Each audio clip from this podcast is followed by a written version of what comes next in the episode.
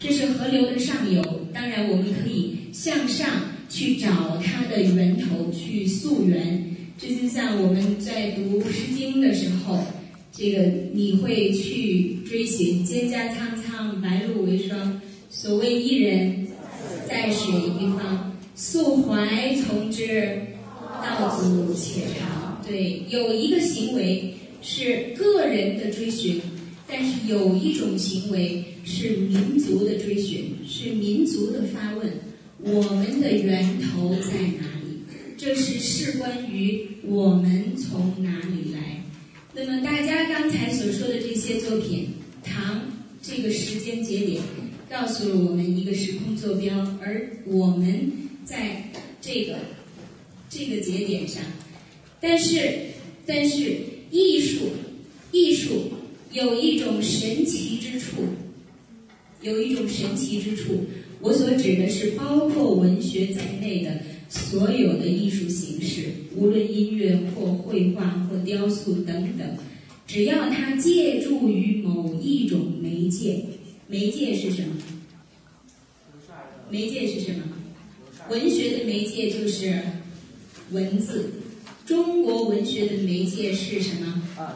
是汉字，但是这并不完整。我知道我们是民族大学，那么其实我们说中国文学，它是一个广泛的、完整的概念，它包括非常之丰富的少数民族的文学，比如说这个呃维吾尔族有《江格尔传》，我不知道我们有没有呃在座的同学，比如说藏族有自己著名的英雄史诗。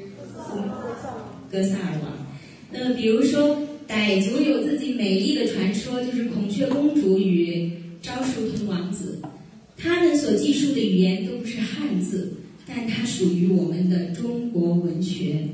那么，呃，但是今天我要探讨的是以汉字所记载的文学作品，为什么？因为我不通其他的语言。那么我只能就自己的能力范畴之内来和大家交流我的心得。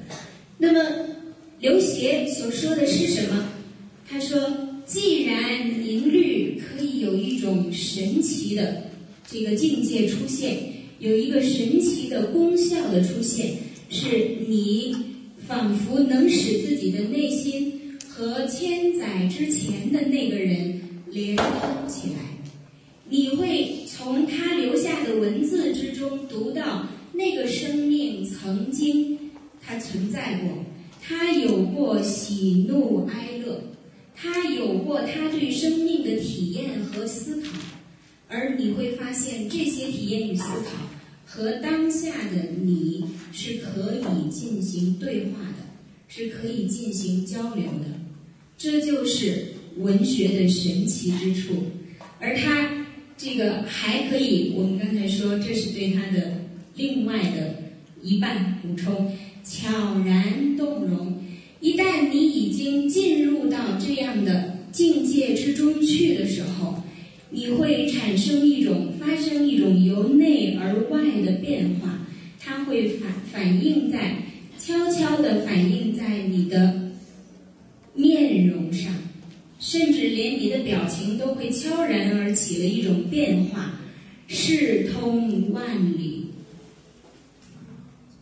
这是一种什么样的这个对偶啊？千载是是哪一个维度？是时间的维度。我们刚才说了，万里呢是空间的维度。时间与空间这两个维度的交叠是什么？大家读《千字文》吗？读过《千字文》吗？《》回去翻一下。我们的呃古典时期开蒙的七岁孩子开始读三百千，就是《三字经》《千字文》这个呃百家姓。那么呃《千字文》之中说什么？他说。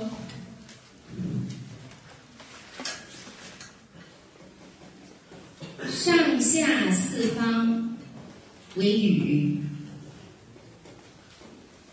古往今来为宙。空间称为宇，时间称为宙。所以，当你的思想能够跨越时间与空间这两个维度的时候，你拥有了一个什么？你拥有了一个自己的宇宙。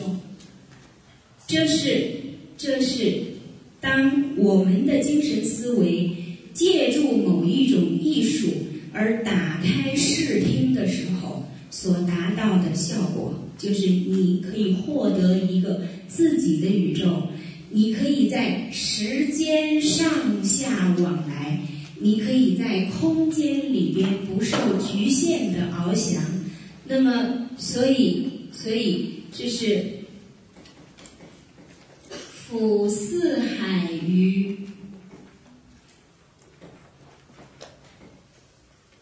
四海于须臾之间，可以观古今。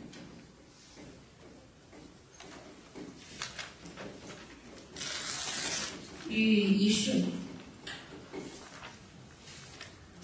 没有谁可以阻挡你，可以限制你。刹那之间，你就可以获得一个属于自己的宇宙，可以获得属于自己的精神的自由与逍遥。这个是大家如果熟悉庄子的话，或者有兴趣的话，嗯，有什么问题？逍遥游，对，逍遥游大家有印象吗？好，那么我想知道逍遥游里面的那一位鸟不夜之山的神人，他是什么样的？渺孤叶之山有神人居焉，这位神人什么样子啊？肌肤怎样？若冰雪，姿态怎样？绰约若处子。那么他有什么特殊之处啊？不食五谷，不需要吃饭的。那么吃什么可以怎么样怎么活？吸风饮露就可以活。那么其实是说他不死，他的生命是永恒的，他有属于自己的生命的绝对权利。那么他有着怎样的？他有着怎样的宇宙呢？它可以乘云气，御飞龙，天上的云朵，飞龙，神奇的飞龙，这都是它可以驾驭的。那么，它的宇宙是，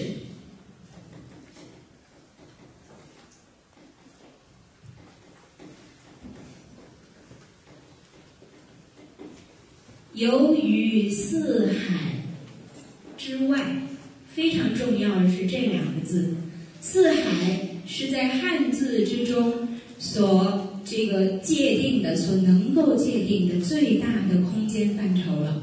可是这一位鸟孤叶山人，他可以游于四海之外，他甚至连这个都能突破，都能够超越。这样的一个生命，他是超时间的，它是超空间的，它存在吗？它存在吗？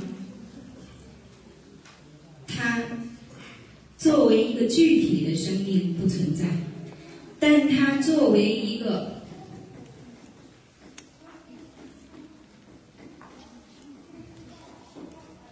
但它作为一种内化的精神的生命状态，存在于我们每个人的内心。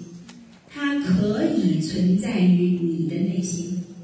一旦你获得这样的一种。被庄子称为逍遥的方式，你就获得了自己的内在的宇宙。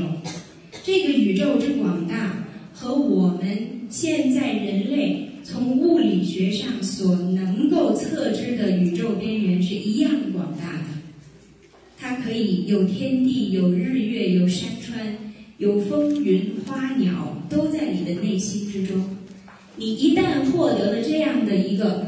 内在的精神生命、内在的精神状态的时候，你就找到了自己，你就拥有了永远不可能被剥夺的一种状态，就是逍遥。那么，我不太喜欢使用这个词，就是因为它是一个呃带有外来词这个意味的。因为自由这个词，它所规定的是人处在社会之中的行为行为尺度的可能性。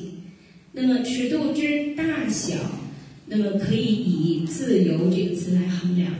但是，但是东方的文化之中所推崇的，更加我们说更加高级的，是一种精神状态，是你是否能够领会。领悟逍遥，并在自己的内心之世界之中建立逍遥，这是我们从刚才大家所记得的自己的儿时的启蒙作品开始，我们来谈这个。当今天你在读一千年以前的文字、两千年以前的文字、三千年以前的文字的时候，其实你在完成一个行为，这个行为。就是通过刘勰的描述所实现的，其实它最终所到达的是你打开了自己的内心世界，并且使自己对于就文学本身是完成了一种人与人、生命与生命之间的直接的交流与碰触。这就像我刚才开始的时候说，我很高兴能够这样直接的和大家面对。其实这是我们的阅读或者说艺术欣赏所完全可以做到起到的作用。我刚才说三千年以前，比如说大家可以想起来什么三千年以前的作品吗？或两千年，《诗经》对，《诗经》中的作品可以有哪些？我们一起来。蒹葭、采薇、硕鼠、关雎，都是非常优秀的作品。蒹葭之中的那位所谓伊人，在水一方。那大家知道这位伊人是什么样的面目吗？他是什么样？是逍遥的。是美的，是它为什么是美的？为什么会使你觉得它是美的？诗中有没有写它是美的？啊？因为它被称为伊人，是吧？所以它就是美的吗？伊人这个“伊”字应该怎么讲？这个字在汉语里边其实是一个。非常没有特指性的，那么它只是一个指称代词，第三人称代词，它包括他和他，甚至连这位伊人的性别都是没有出现的，在这首诗里面，是到了民国时期，我们在做白话文的这个重建的时候。一这个字才被正式确定为第三人称女性单数她，所以当《蒹葭》这首词被写作的时候的这个伊人是一位性别不明者。那么，那么为什么会使我们都觉得她是美的？是因为在诗中所写的这位诗人他的状态。他只看到了一个身影，对吗？他只看到了一个远远的、模糊的、若即若离的身影，他从没能接近过，对不对？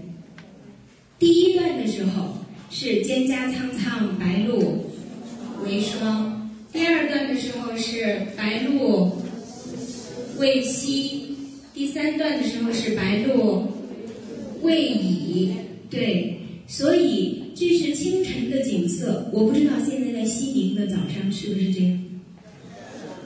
啊，呃，好像比北京要早一个节气的感觉。昨天是寒露，如果再过十四天就是霜降了。那个时候在北京早晨是要见霜了。我我不知道在西宁现在，我没有清晨起得早去观察。那么都是早晨。这个所谓伊人，他的出现都是在深秋的时节，清晨，在由霜而在日光升起的太阳的照射之下，水汽在蒸发，霜而蒸腾为雾，所以整体的环境都是迷蒙的，在晨雾之中的。那位伊人的出现还在水一方，他不在身边，在远处。那么，所以诗人是从未能把它看清楚的。但是就开始了，用屈原的话来说，开始了求索。吾将上下而求索，上下而求索这几个字，在《蒹葭》这一篇里边就是“溯怀从之，道阻且长；溯游从之，宛在水中央。”他这个在在这个河的两岸上下奔波不已，他要找。那个依稀的影子要接近他，那么直到诗的结束，这个影子也没能够被接近，所以他就成为我们这个民族之中的一个理想之美的代称。为什么？因为它不具体，它不具象，所以它成为了一个我们每个人心中都可以把它作为自己所追寻的最美的。那个象征，无论它是一个人，或者它是一件事、一件物，它是一个人生的目标，都可以使它凝聚为伊人这个形象。那么，这是我们所接触的三千年以前的文字，我们它可以一直穿越时间的三千年到今天，它仍然可以动人。仍然可以切中你的内心，这就是我们如果如果借助于阅读这种方式，其实是可以碰触到我们一个充满魅力的古典诗词的世界。那么，呃，我我们来一起看几篇作品吧。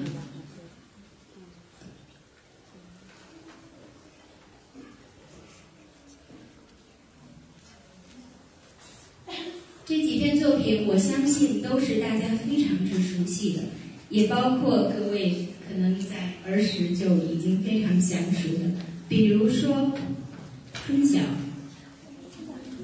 一定都能背。春眠不觉晓，处处闻啼鸟。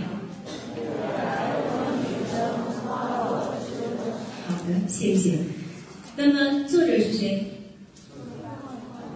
孟浩然，告诉我孟浩然是一位怎样的诗人吗？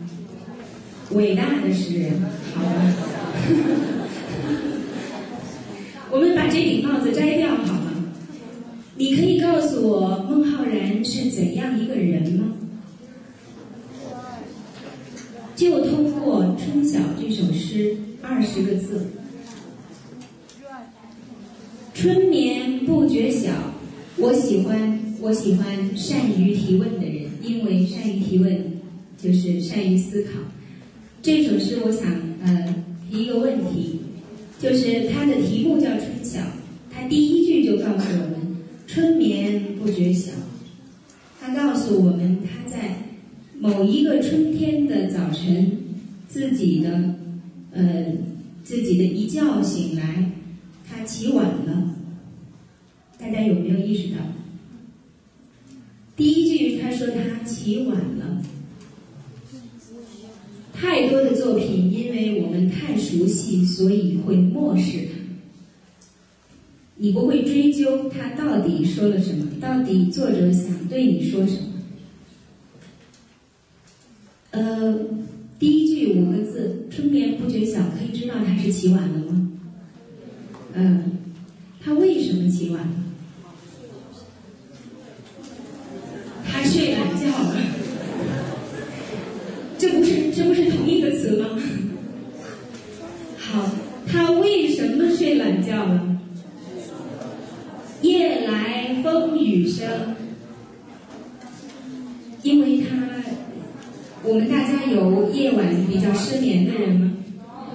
神经衰弱是吗？孟浩然是不是神经衰弱？那他为什么会没有睡觉？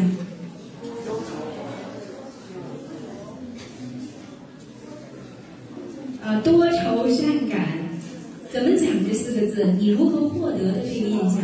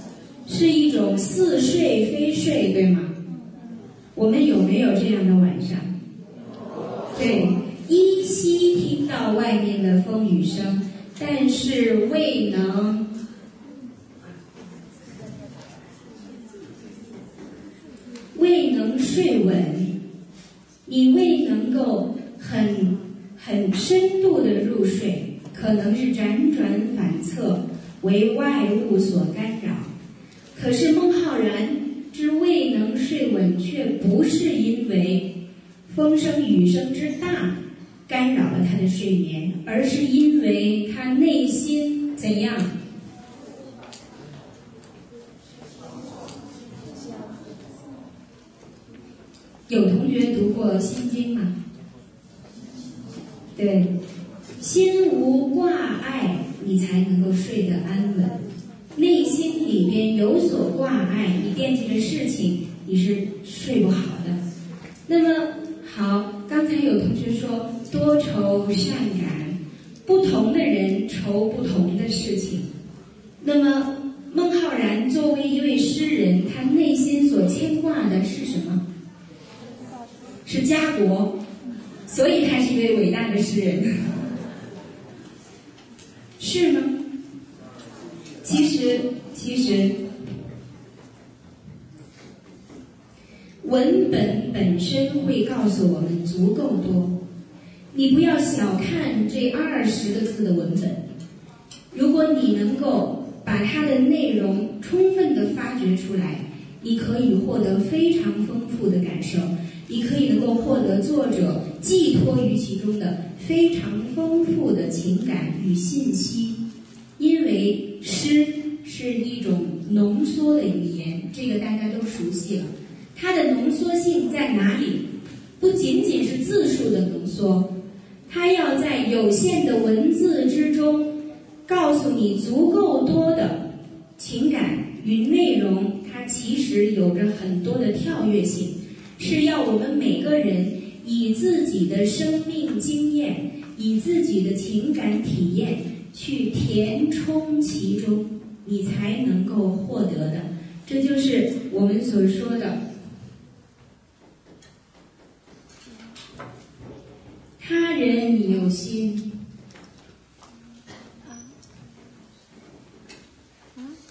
于存夺之。艺术是怎么回事？是他人你有心，是那个创作者把他的心。放在了他的文字里边，你要通过他的文字去接近这个人，去接近他的心，要以自己的心去靠近他。那么，所以他需要这个广大的、丰富的文字世界，需要我们每个人去填充它。那么，孟浩然这一位诗人，因为他是。一位非常敏感的艺术家，敏感的诗人，所以他对于美是非常敏感的。是非常怜惜的，以至于成为他的牵挂。所以，当风雨声来的时候，别人没有感觉，可是在这位诗人的心中，孟浩然，我称他为这位老诗人。那么，为什么称他为老？其实是相对于盛唐这个时间的坐标而言的。他比这个呃李白要大十六岁，李白一生都非常尊尊重他，称他为孟夫子。那么，这位孟夫子，他在。一个春天的夜晚，牵挂着后园之中的那些刚刚开放的花朵，因为大家知道花的开放是多么不容易嘛，它要等待一年，才可能有几天、四天、五天，多不过十几天的开放。它的美是要在这么短暂的时间里边绽放，然后就会迅速的衰落了，就会凋零了。所以，这样的美也是一种生命。花同样是是生命，它需要这样美好的一种生命，是这个世界的精华。它会引发那些对美有着敏感的心灵去怜惜它、呵护它。所以，这是孟浩然的一个春天的早晨。那么我们可以再看一首诗。宋代有一位有一位南宋有一位著名的诗人叫陆游，大家都知道。他有一首小诗，写春天里边的一场春雨，也写到花人与花之间的关系。我不知道大家会不会想到这是哪首诗？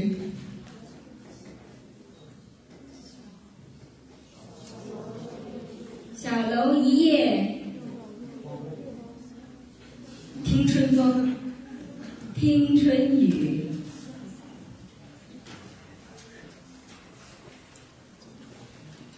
深巷明朝卖杏花，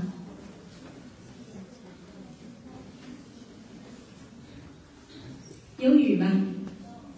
有花。什么时节？春天。好，人在哪儿？人在小楼里。对，但是人在这里是第一人称，所以隐去了，并不出现，没有我这个这个第一人称的出现。但是我们却可以非常清晰的能够感觉到这个人他存在于哪里，以及他的状态是什么。小楼一夜。听春雨，他的状态，他在陆游这个人物，他在雨夜的一个春天的雨夜的状态，和唐代的他们已经是隔空相望了。呃，孟浩然是盛唐时期，就是公元八世纪初的时候，呃，陆游是南宋早期，就是公元十二世纪初的时候，他们之间有着四百年的这个时空差距。有什么区别呢？当他们都在春天，都在一个雨夜，当他们的诗里都出现花，人的状态有什么区别？听这个字告诉了我们，诗人陆游在这个晚上是什么样的状态？如果大家愿意的话，可以有哪位举手回答？没关系。嗯，好吧，好像这样一来就没有人愿意说了。那你就坐在那儿大声喊吧，以至于让我能听到。嗯，和孟浩然相比，大家觉得陆游这个人，我们把他作为一个人来认识，他的性格有没有不同？有不同，有什么不同？也是多愁善感。比较比较细心，比较细心，怎样看出来？他是他是听的，好，那么大家觉得孟浩然也是听到了的，对吗？孟浩然也是听到了的。夜来风雨声，风雨声是入耳了的。但是这两种听之间有什么区别吗？谢谢。一个主动的，一个是被动的。孟浩然的雨声，风雨声是入耳而来的，但是陆游在做什么？在对，他在倾听，他在有意而听，他很关注，他这种关注之中就是主动的状态，他甚至可能，我我们如果愿意想象这个画面的话。想象这个画面，诗人当时可能是怎样的一种动态？他躺在床上，对。再进一步想象，更明确化一些，我个人的想象，他有可能已经半坐起来了，他可能靠坐在床头，在倾听着雨的声音。他这种主动的姿态，原因是什么？再提问，原因是什么？身向明朝，麦杏花。他有等待，他有期待，他期待什么？他期待第二天有卖花人把杏花带到他的窗前来。那么，呃，在这儿有一个问题要解决。其实，两位诗人之间不同的状态，跟他们所遇到的。各自所遇到的春雨的性质不同是有关系的。呃，陆游的这场春雨是怎样的？是催花开的，它应该是早春的雨。孟浩然的这场雨呢，是催花落的，是打花落的，是晚春的雨。所以人的状态不同。但是这其中也有性格的差异。好，我们带着对这两位诗人的目前我们获得的感受，再看一首诗。这首诗大家也熟悉，就是嗯，还记不记得这位诗人？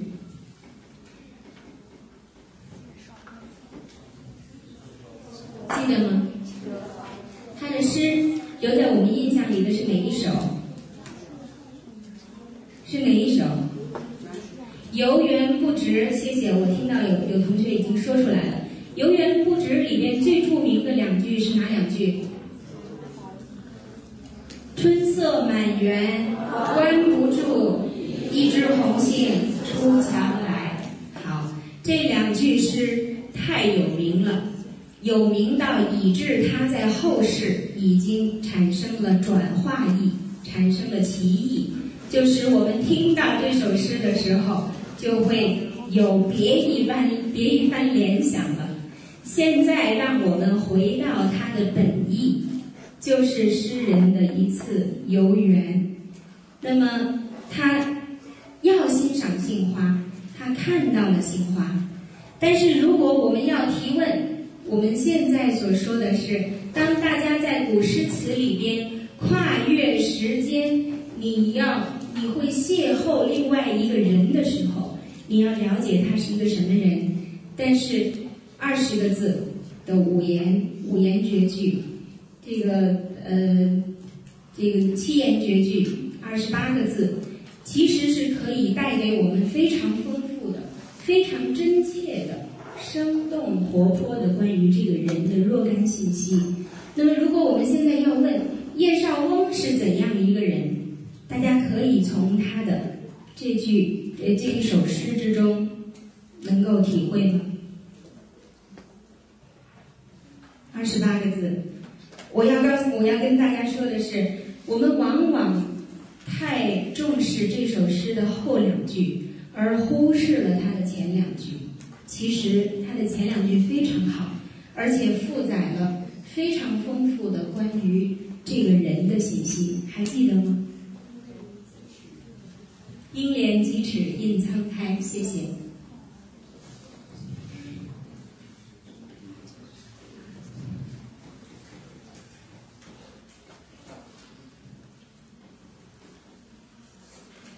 后面呢？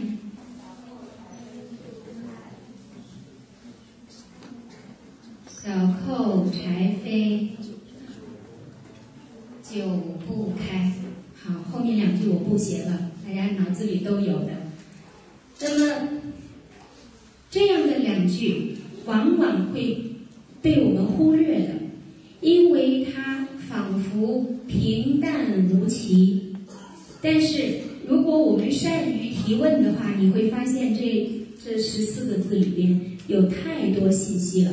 它可以说称不上是百转千回，但也是曲折往复的。为什么？首先，我们一起来问一个问题吧：什么是鸡？什么是鸡齿啊？对，鸡是一种鞋子，一种什么鞋子？是木头做的鞋子。对，大家穿过木头做的鞋子吗？没有。没有。那么什么人穿？日本人穿。中国人，中国人曾经穿。日本人其实是跟我们学的。对，中国人什么时候穿？大家对读过《世说新语》吗？《世说新语》里边，包括王羲之，包括谢安这些人，都是穿日常生活之中就穿木屐的。他们有些格外爱美的人，把它当高跟鞋一样穿。怎么？为什么？因为有鸡齿，木屐是靠下边的两个鸡齿来支撑的，而鸡齿是有高有矮的。你如果愿意自己显得身材飘逸一些，你可以把鸡齿加高。那么，呃，无这个这个其实是无论男女的，但是鸡齿慢慢被被皮革、被靴子取代，退出了中国人的生活。它只在某种特特殊的时候才会被中国人穿在脚上，在我们的生活里出现。大家读《红楼梦》吗？嗯，读过。读过的同学有没有印象？在下雪的时候，贾宝玉穿什么鞋？回去有兴趣可以翻一下。贾宝玉有一身非常珍贵的行头，就是这个。这个呃玉针梭，还有一身蓑衣，是用很珍贵，喂，很珍贵的材料做的。他有一双鸡木鸡，是砂糖鸡，用砂糖木做的。这个我不我不写了，不耽误时间。那么在什么时候穿的？这是在对什么时候出现的？第四十五回，宝玉探望黛玉的时候，在下雨，他穿着去的。第四十九回下雪了，宝玉是穿着的，所以那么木屐对中国人而言是一种特殊的鞋子，在什么时候穿？雨雪天气，雨雪天气。好，那么现在告诉我，叶绍翁出门的时候是什么天气？在雨还是雪？雪。对，在第一句出现的时候，其实对我们看到有什么印证啊？有苍苔，应是雪，而应是雨，而不是雪，这可以排除。好，那么什么叫做应莲？观？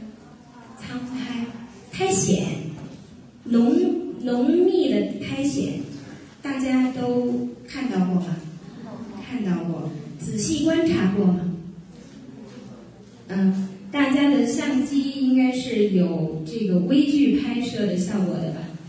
以后再看到苍苔的时候，用微距拍几张，再把它放大来观察，你会发现那个苔藓是多么美丽的一个微观世界，非常奇妙的。那么，苍苔，浓密的苔，浓密的苔藓。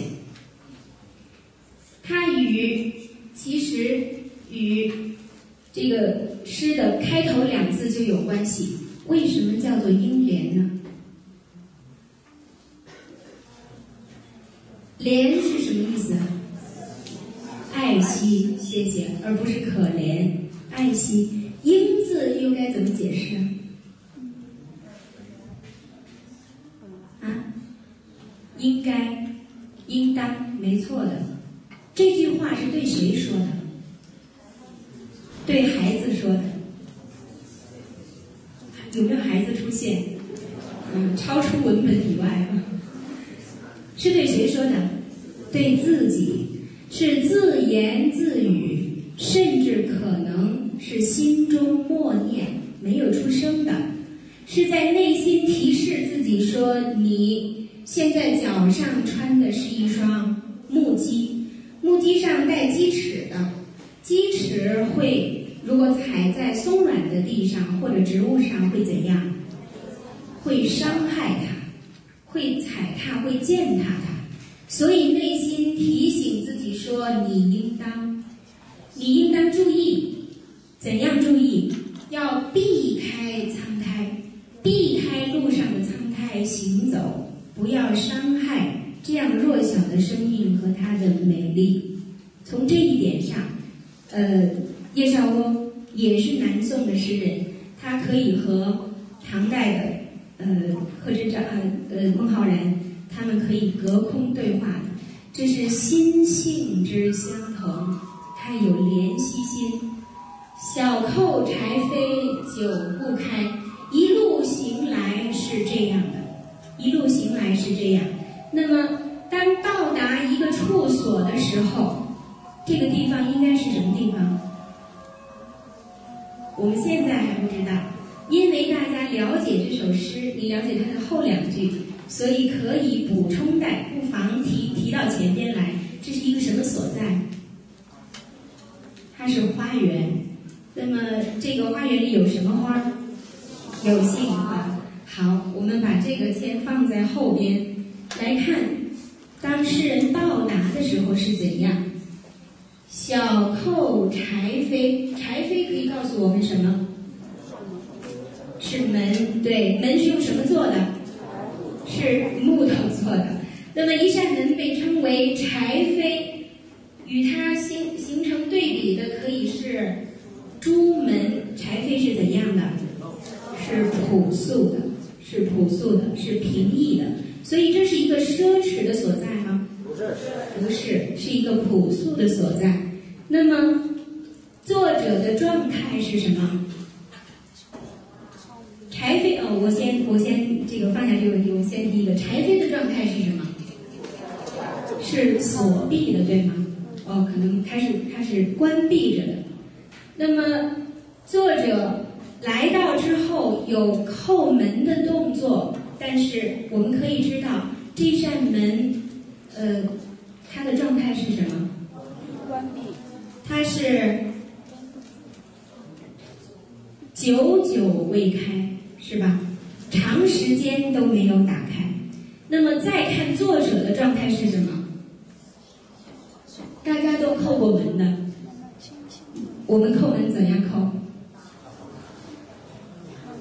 嗯，好。如果一扇你扣了大概一一分钟、两分钟没有开的门，那么你的扣门状态、做动作会怎样？会加快，会加大，会加重。但是叶绍翁的状态是一直小扣，那么呃，这是一个怎样的过程？其实，其实我们我们回来看，呃，如果我们把这三篇作品放在一起的话，你可以知道这三个人的性格对比是什么样的吗？异同如何？叶绍翁的性格怎样？我听到有的同学说优柔是吗？比较优柔，是因为什么？小。因为不开还始终小透是吧？对吗？嗯，有英莲，对，有英莲鸡翅印苍苔。他的状态和陆游的状态有什么区别？这两个人的性格谁更积极一些？好，大多数同学都说陆游，但是如果我们再向深处提问一下，英莲鸡翅印苍苔，提示自己，提示自己，穿着雨鞋出去，要小心一路的开险，不要伤害他们。当来到自己想到的目的地的时候，主人可能不在，一开始不知道，长久的叩门，却没有因为时间的长而改变自己的动作尺度。大家有一个问题提出是：大家觉得这个诗人他是在雨中去的这个花园吗？还是雨后？从哪看出来雨后？因为一路都没有对雨的描写，对吗？这首诗，这首诗前两句之平淡可能会被我们忽略，就是因为作者省略了太多，他省去了太多，省去了什么？他省去了前夜，他省去了前一天晚上，他经过的是一个怎样的夜晚？雨夜，是和孟浩然、是和陆游一样的一个夜晚。他甚至可能和陆游一样，听了一夜的春雨。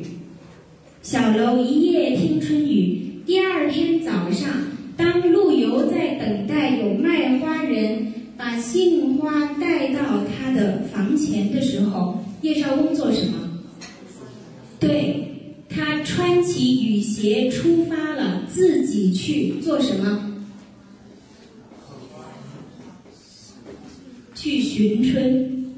嗯，我又说《红楼梦》，《红楼梦》里边贾家四燕这四位姑娘里边有一位叫，这就是探春，这就是探，是你都不一定能看得到，但是是寻访而去，那么。谁更积极？叶绍翁，他没有等待，他自己出去寻找了。但是当寻而未得的时候，他有没有动作变形？他有没有让自己焦急甚至狂躁？他保持着自己的修养，保持着自己的克制，始终小扣柴扉。那么。最终这扇门是没有打开的，但是，但是春色满园关不住，一枝红杏出墙来，内心怎样？沮丧吗？对，失落吗？而是怎样？是欣喜，有着一个内心的自我的安慰，而保持着一种欣喜。虽然没有寻得，可是他仍然在我的眼前，已经通过这一枝红杏，能够窥知整个园林之中的景色是怎样的了。谁更积极？这是对。如果说，如果说我们说理想人格是什么样，我觉得由这二十八个字中所反映出来的叶绍翁其人。几乎可以说是我们所能期待的最理想的人格了。积极追寻，遇到挫折的时候不气馁，不放弃，那么最终最终使自己保持一个光明的期待。那么而且在挫折的过程之中不失去自己的理性与教养，这是这是我所欣赏的人格。那么，我们说以这几篇大家都熟悉的作品为例，使我们知道，简单的文字、少的文字，其实并不因为少和简单，那么就这个和我们之间所能够达到的精神交流就为之打折扣。他告诉我们的是。人和人之间的一种交流，你完全可以通过文字这样的一层物质的外壳穿越进去，能够看到文字背后的那个人与他的生命、他的心情、他的思索是怎样的。那么我们现在来看，作为中国的古典文学之中的作品。我们来怎样欣赏它其中的属于中国文学的特色。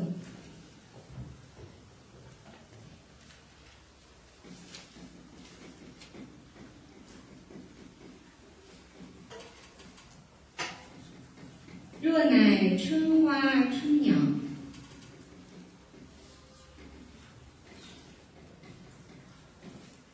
秋月秋蝉。夏云暑雨，冬月奇寒。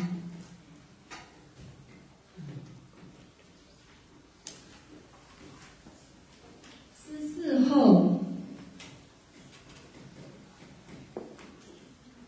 之感诸。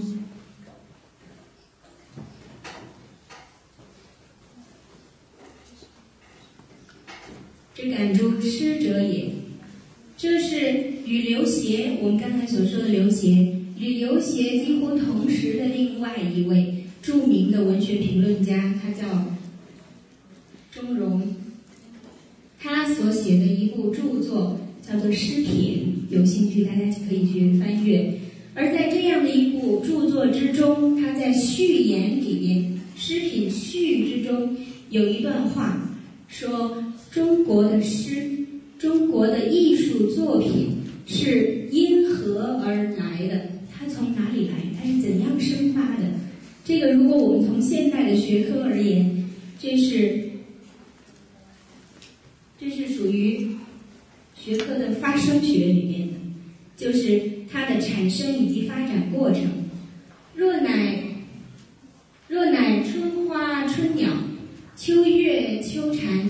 夏云暑雨，冬月奇寒。思嗣后之感诸师者也。这里面写了什么？出现了什么？出现了，对，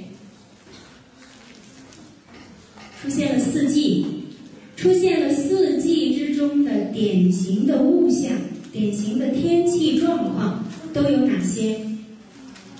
对，有花，有鸟，有蝉，月，云，雨，冬月奇寒。这其中，这其中包括雪。那么，其实我们把它总结起来，无外乎风花雪月。那么，风花雪月，我们也不要一开始就想它后世的引用意了。我们来想它的原有意。我们是一个什么样的民族？是一个什么样的国家？我们来自于什么样的民族生活啊？以农耕为主体，同时我们有渔，这个有渔猎，有放牧。那么这样的文明的构成，这样的文明构成，使我们这个民族，我们这个族群人。与自然之间的关系密不可分，同时可以说是含情脉脉。那么，在这样的生活里边，大家去翻我们的诗，去翻我们的文学作品，可以说百分之七十八十的作品都是从自己的身边的自然开始写起的。大家现在想一下，在你心底的作品是不是这样？他从身边的自然开始入入手，然后再引入到自己的这个情感之中。那么这样的这样的这个呃文化生活之中，四季，四季这是四候，四季所呈现的大自然的面貌和诗之间就直接连通起来了。它是怎样连通的呢？这其中其实有着人与自然之间的关系作用于其中，这是一种什么样的关系？唐代有一位诗人叫做崔日用，他有两句诗，我在这借用一下。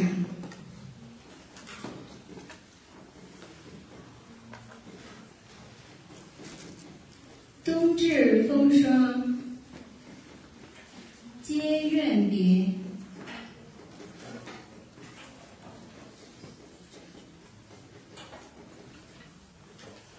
春来花鸟。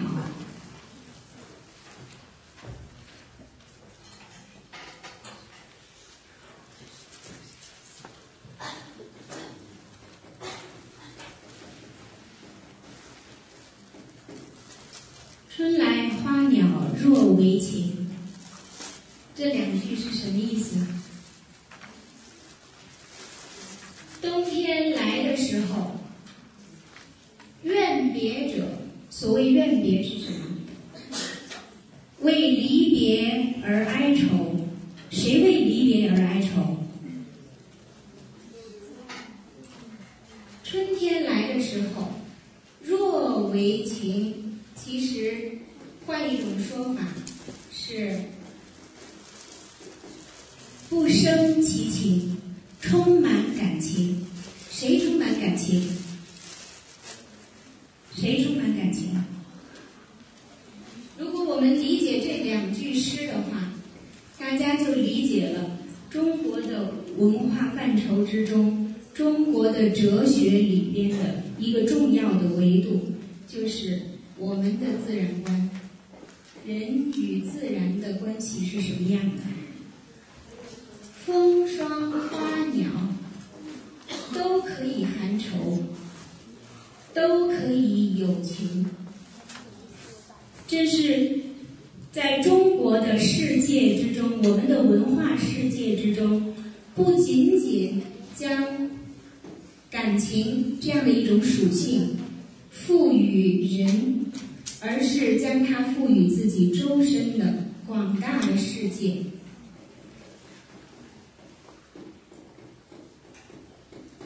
天地日月万物，天地万物和人一样，都是有生，他们是有生命的，而且非但有生，他们是有情的。是真的有情吗？是人，人以有情的态度来看待万物，是人把有情这种属性赋予万物。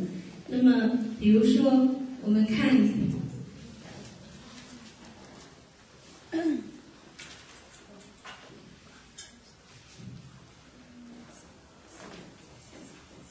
这是陆游的一首词。词之中的一句：“多情最是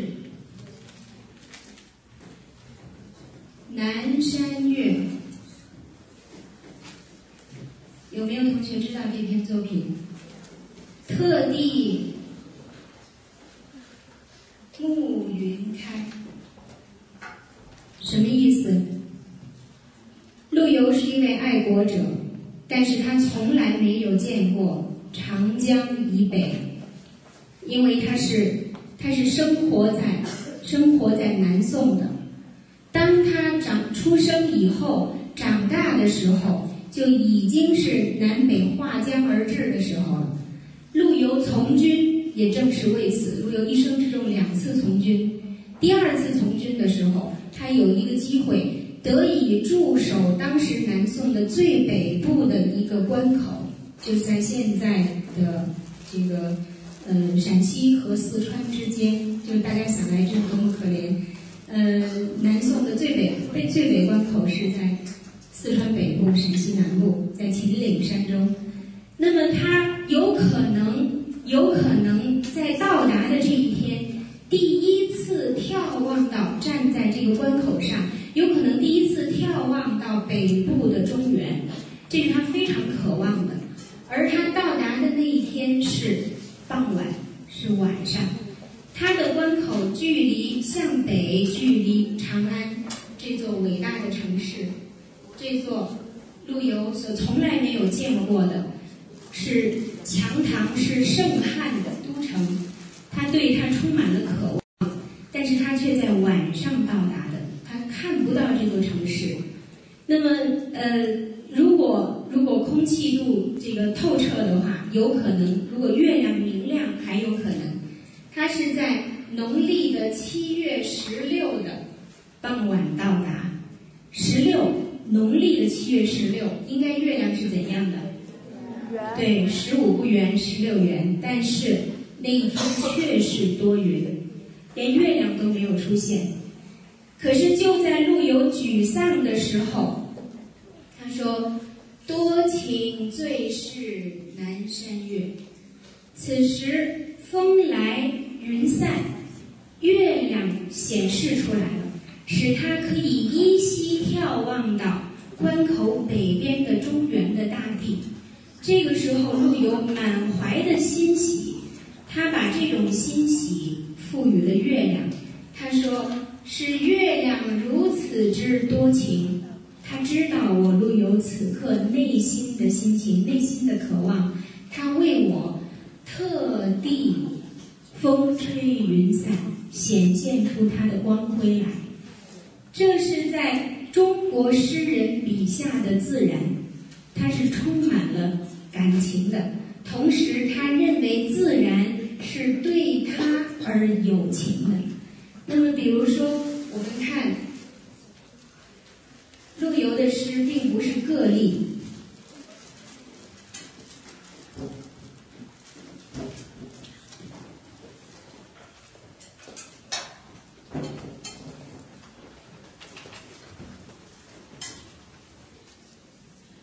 多情最是中庭月，这是唐的另外一位诗人，叫做张密，他写的一首诗。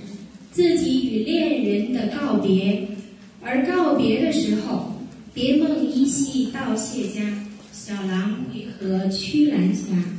多情最是中庭月，又是月亮，犹为离人照落花，是月亮为即将离别的人照见庭中的落花。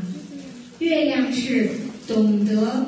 人的心情的，它是能够契合人的心情的，所以在中国的作品之中，大家在古典文学的作品之中，可以读到大量的这样的作品，告诉我们一个有情的自然，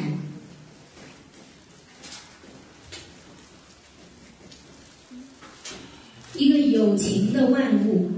那么其实，我们说这是在中国的哲学之中有着一个，